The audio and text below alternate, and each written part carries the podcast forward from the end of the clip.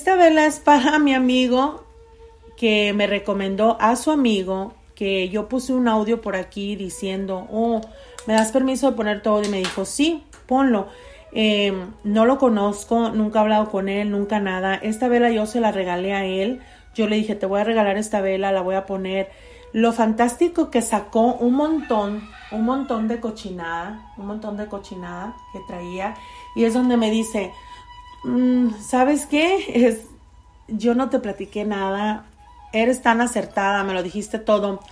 Y es la que más me sorprendió, porque aquí se dibuja esa mujer que le hizo daño y esa mujer que le dio de tragar tantas porquerías que le destruyó el estómago, andaba muy mal desde hace tiempo, que me manda decir mi amigo, dice que si lo puedes ayudar, ¿qué es lo que ves? Ahí se ve como un tipo de serpiente que está ahí. La mujer se, se afigura en esta pared de la vela. No sé si se alcanza a ver ahí, no quiero enseñarla mucho para que no se sintonicen.